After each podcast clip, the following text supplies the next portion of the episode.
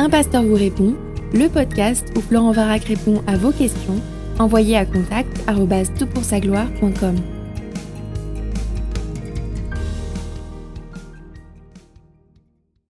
La question est posée. Bonjour, je m'appelle François et j'aimerais savoir pourquoi Jésus est passé par le baptême de repentance de Jean-Baptiste, sachant qu'il n'a pas eu à se repentir puisqu'il est, qu'il était sans péché. Alors, bonjour, tu poses une excellente question. Voici le texte que nous laisse Matthieu, dans l'évangile de Matthieu donc. Alors Jésus vint de la Galilée au Jourdain vers Jean pour être baptisé par lui. Mais Jean s'y opposait en disant C'est moi qui ai besoin d'être baptisé par toi, et c'est toi qui viens à moi. Jésus lui répondit, Laisse faire maintenant, car il est convenable que nous accomplissions ainsi toute justice. Alors Jean le laissa faire. Aussitôt baptisé, Jésus sortit de l'eau, et voici les, les cieux s'ouvrirent, pardon, et il vit l'Esprit de Dieu descendre comme une colombe et venir sur lui. Et voici qu'une voix fit entendre des cieux ces paroles, Celui-ci est mon Fils bien-aimé, en qui j'ai mis toute mon affection. Fin de citation. Alors observons rapidement ce texte. C'est Jésus qui prend l'initiative hein, de venir à Jean-Baptiste pour se faire baptiser. C'est Jésus qui accomplit, euh, qui dit pardon que cela accomplit toute justice, c'est-à-dire qu'il y a un sens, un sens lié à la justification, pardon, qui est associé à son geste. Et puis c'est un moment fondamental puisque à partir de là, il est publiquement validé par le Père. Le Père qui fait entendre sa voix, l'Esprit qui descend sur lui. C'est vraiment toute la Trinité qui s'implique dans ce parcours qui va mener, bien sûr, à la, bientôt à la crucifixion et la résurrection.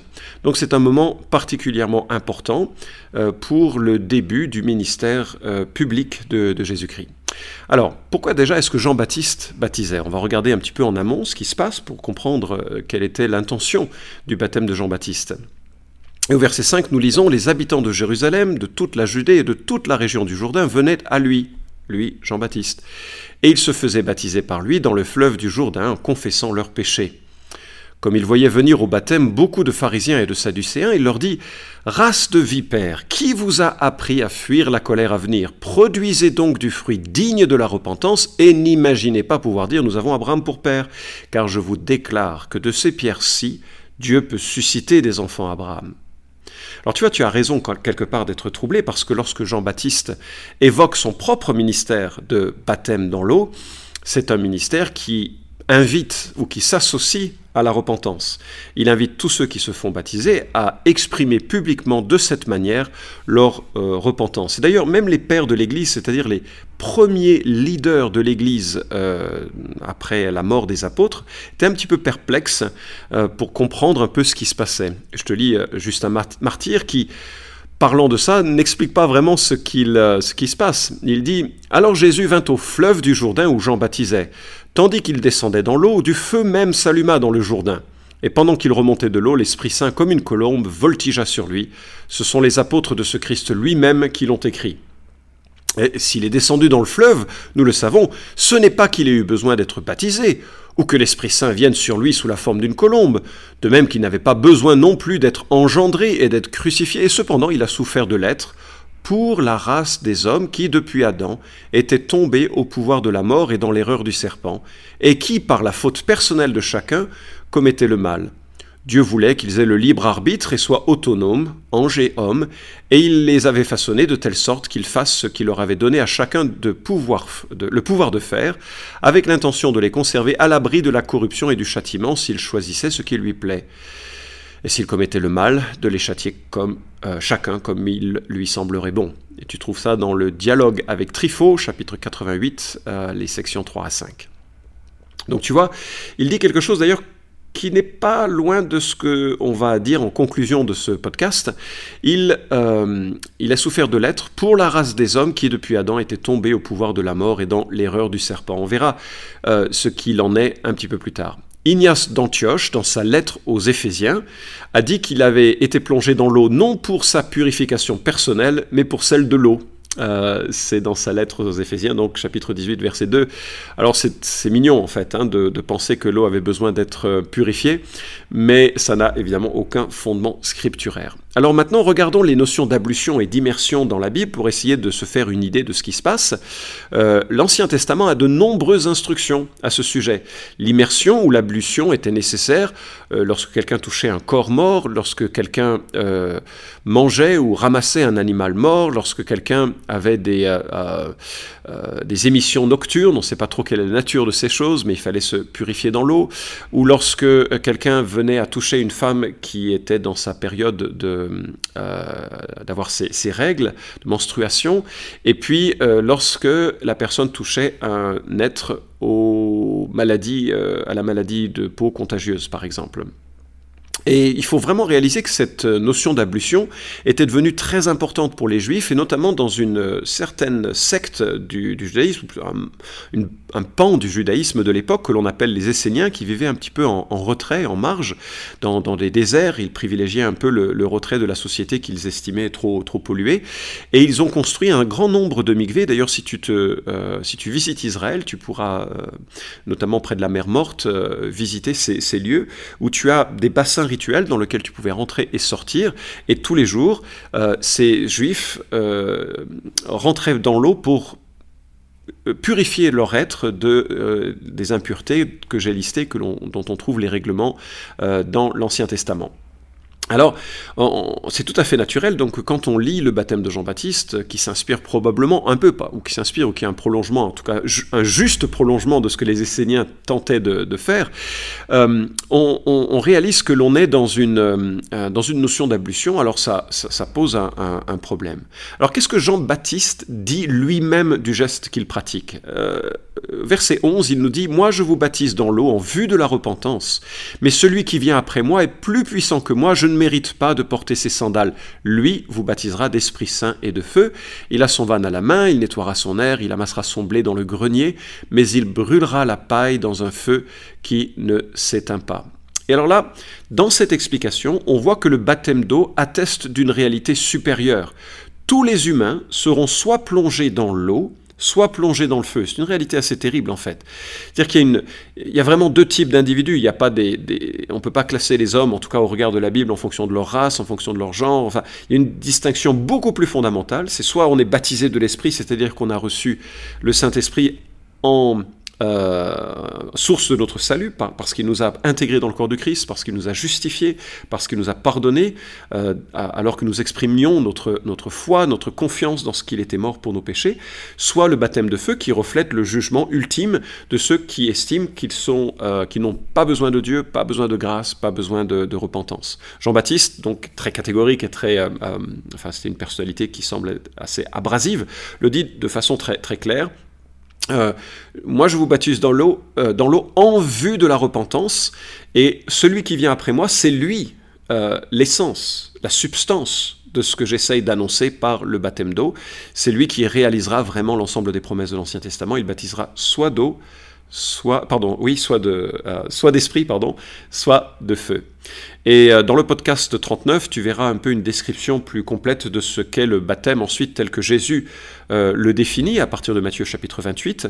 Je pense qu'il s'approprie de, de, de, ce geste que Jean-Baptiste a donné et lui donne une orientation nouvelle, notamment une identification au Dieu trinitaire, euh, notamment l'expression d'un symbole de volonté de changement, ce qu'on voit à 1 Pierre chapitre 3 verset 21, et une expression également de repentance, tout ceci associé à la, euh, euh, au baptême, au baptême au nom du Père, du Fils et du Saint-Esprit tel qu'il est évoqué à la fin de l'évangile de Matthieu. Bon, alors dès lors, comment comprendre ce baptême de Jésus? En fait, Jésus lui-même euh, pointe l'orientation de ce geste, ou pointe le sens du geste euh, qu'il accomplit. Il dit afin d'accomplir toute justice. Ça veut dire quoi l'accomplissement de toute justice? Bien, l'accomplissement de toute justice se fait par un phénomène extraordinaire qui est celui de la substitution. Il est nécessaire que Jésus accomplisse lui-même ce que les hommes doivent faire et qu'il l'accomplisse pleinement et correctement. Tu vois, lorsque Jésus s'incarne, il s'incarne pour te représenter devant le Père et pour représenter tous les êtres humains devant le Père. Il est né d'Ève, selon la promesse de Genèse 3.15. Lorsqu'il passe par les eaux du baptême, il représente donc tous les hommes et toutes les femmes qui ont besoin de sa justice. Jésus, devient juif pour représenter son peuple. Il est le fils d'Abraham. Il n'est pas simplement le fils de Ève. Il est le fils d'Abraham, fils de David. Et quand il passe par ce baptême, il représente tous les juifs qui ont besoin de sa justice et qui, conformément à ce que Moïse disait, ont besoin de circoncire leur cœur. Conformément à ce que Jérémie 31 disait, ont besoin de passer par la nouvelle alliance. Conformément à ce que Ézéchiel 36 disait, il faut qu'ils soient purifiés d'une eau pure. En quelque sorte, Jésus est notre sosie. C'est peut-être l'image un peu surprenante que je voudrais évoquer. Il est notre sosie et à ce titre, il est notre représentant. Tu vois, moi, je, n'arrive pas à vivre la vie que je voudrais vivre, euh, en, pleine perfection, en pleine pureté, en pleine puissance, en pleine tout ce que tu veux. Jésus, lui, l'a vécu pour moi. Et lorsqu'il passe par les eaux du baptême, il me représente, moi, dans cette œuvre-là. Et je peux ainsi me faire baptiser aussi de, tout cœur, sachant que quelque chose, enfin, il a accompli toute justice en cela, et je m'associe à sa propre justice. L'homme euh, parfait, tenté en toutes choses comme nous, sans péché, euh, a euh, réalisé ce qui devait être fait pour accomplir toute justice. Et bien sûr, ça prend toute sa, ben, toute sa force et tout son élan lorsque, en tant que mon substitut, en tant que mon sosie, il porte ma peine, mon péché, ma honte, mes peurs, euh, ma souffrance à la croix. Lorsque Jésus meurt sur la croix, il porte l'ensemble de mes défaillances et, me représentant devant le Père, il reçoit à ma place le plein jugement que je méritais, mais qu'il reçoit par amour euh, pour moi et par la volonté de me sauver. Et lorsqu'il ressuscite, il ressuscite pour moi à ma place, ce qui me permet d'anticiper avec bonheur qu'un jour je serai avec lui.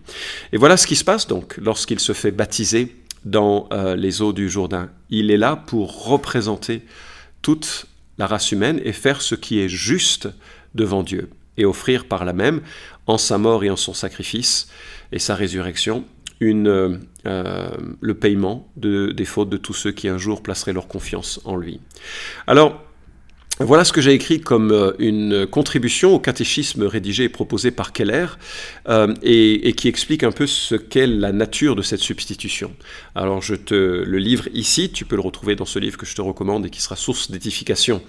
Euh, cette transaction par laquelle Dieu le Père punit son Fils à notre place pour nous revêtir de la justice du Fils est un échange extraordinaire. Sa justice ne s'obtient donc pas par une compensation mais par une substitution. Jésus prend ma place. Sa vie parfaite remplace la mienne, déficiente. Sa mort me délivre d'une mort éternelle. Sa résurrection m'établit dans sa maison. Je lui confie mon mal, il me donne sa perfection. Dieu m'accorde cette justice gratuitement, par pure grâce, parce qu'il a payé le prix de mon injustice. Le pardon n'est pas gratuit dans l'absolu, mais son coût a été pleinement payé par le Messie. Véritablement, il a porté nos souffrances. Il était transpercé à cause de nos crimes, écrasé à cause de nos fautes. Le châtiment qui nous donne la paix est tombé sur lui, et c'est par ses meurtrissures que nous sommes guéris. Citation ici de Ésaïe 53, 4 à 5. Ce poème euh, d'Ésaïe, rédigé huit siècles avant les faits, nous apprend que Dieu s'est plus à briser son Fils par la souffrance, parce que, de toute éternité, un pacte était en place. Le Fils s'incarnerait pour donner sa vie, le Père ferait une alliance éternelle et définitive de ce sang, et l'Esprit en conférerait la vitalité par une présence éternelle au sein du croyant. Fin de la citation de ce catéchisme. Et tu vois, voilà pourquoi Jésus se fait baptiser. Non pour se repentir, non pour être sauvé, bien entendu, non pour être purifié, ni encore pour purifier l'eau, n'en déplaise au Père de l'Église. Il se fait baptiser pour une seule raison, pour te représenter comme l'homme parfait, l'homme de piété, qui accomplit les exigences de toute la Bible, Ayant accompli ce geste symbolique, il accomplit son ministère avec puissance et termine sur la croix pour porter ton péché. Ressuscité, il est euh, maintenant à même de te donner une vie nouvelle, pour peu que tu places ta confiance en lui et que tu acceptes cette transaction. Tu places dans la repentance à Dieu le Père ton péché, avec foi que Dieu l'a porté en Christ à la croix. Et il te libère. Et il te libère, pourquoi? Parce que Jésus a vécu une vie parfaite, il a obéi pleinement à tout, y compris à ce geste magnifique du baptême que Jean-Baptiste prêchait. Vous pouvez suivre cette chronique hebdomadaire Un pasteur vous répond sur SoundCloud, iTunes et Stitcher. Retrouvez les questions déjà traitées sur toutpoursagloire.com.